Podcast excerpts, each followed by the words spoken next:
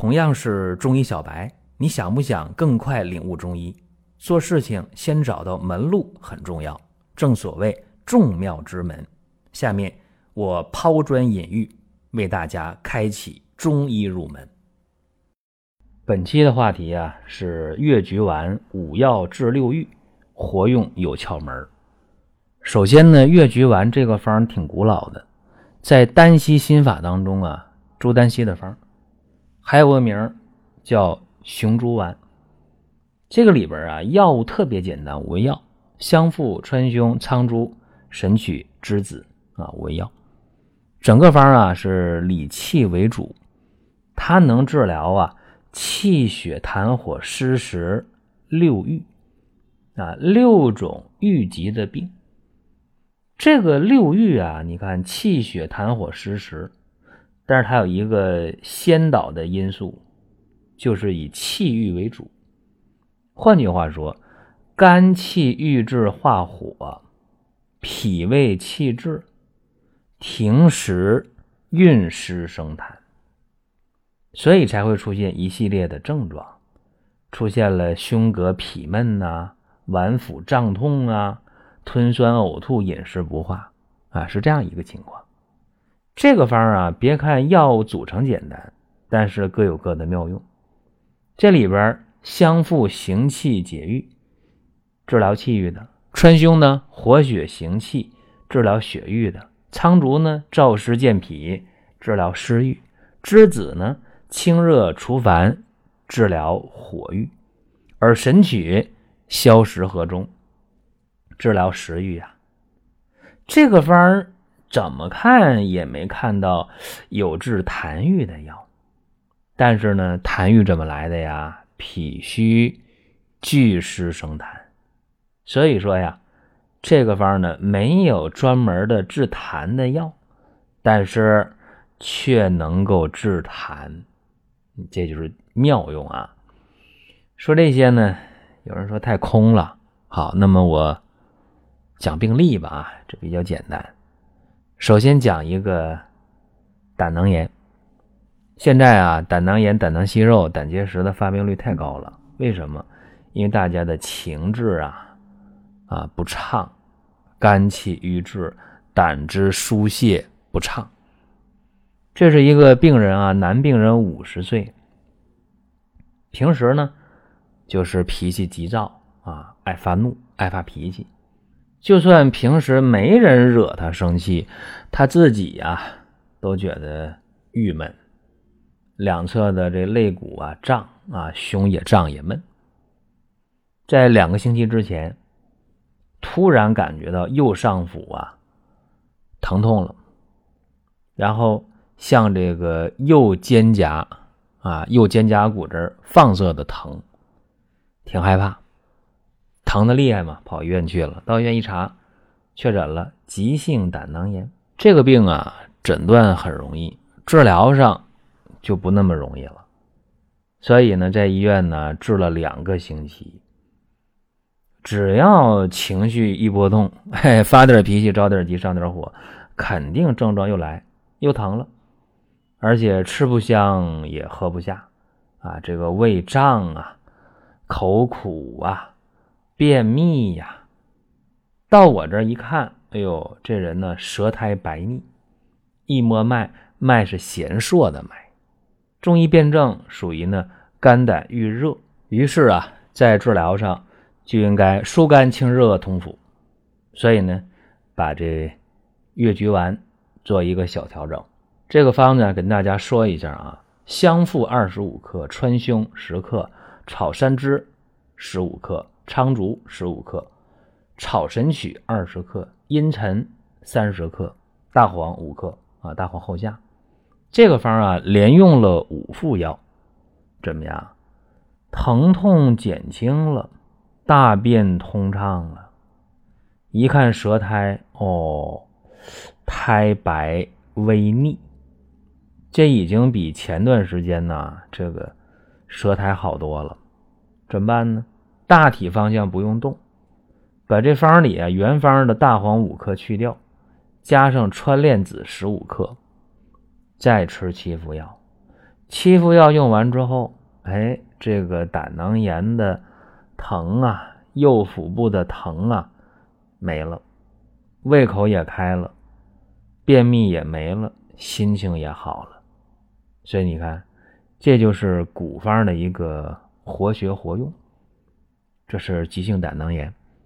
我担心什么呢？我担心很多人的急性胆囊炎这治疗上啊，拖拖拉拉。后来变成慢性胆囊炎，紧接着呢有息肉啊，有结石啊，可以这么讲啊，就是急性期的病治不好，以后的问题会越来越复杂，所以这个事儿呢，大家引起重视。还说一个，还说一个神经衰弱的事儿，这是一个女病号的，四十三岁啊，最近的三个月，白天不睡，晚上不睡，这个很可怕。如果你夜里失眠，白天能睡，还好一些。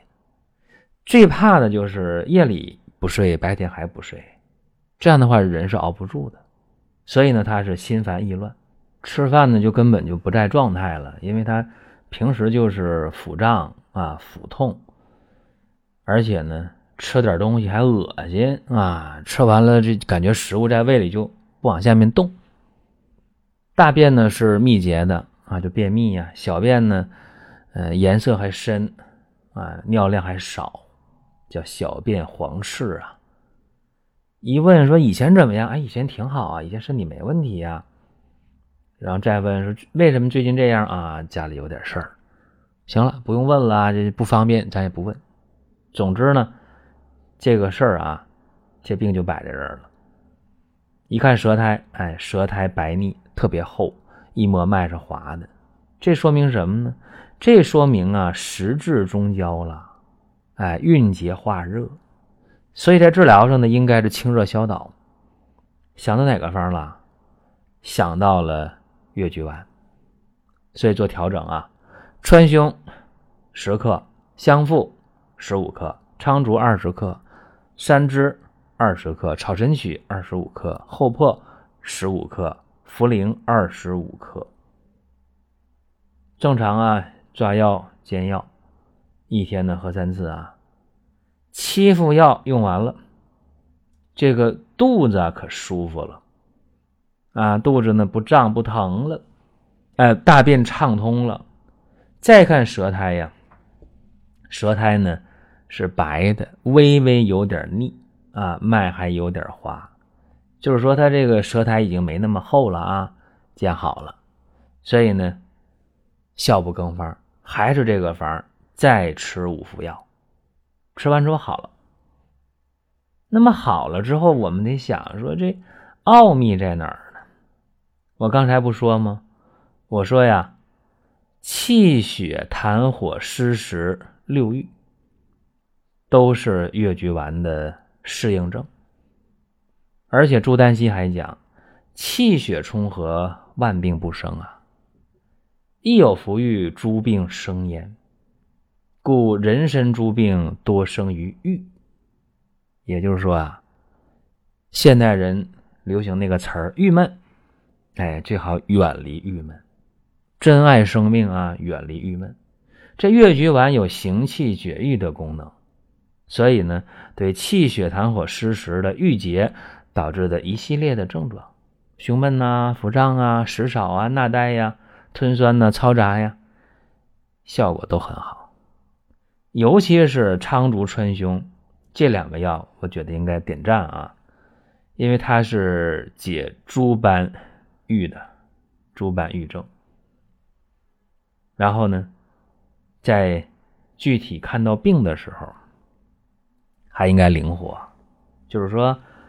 你得知道啊，我们整个的治病的思路，你往往会被病人的症状给迷惑啊。像我刚才讲这两个症状，一个是神经的衰弱，另一个呢是胆囊炎。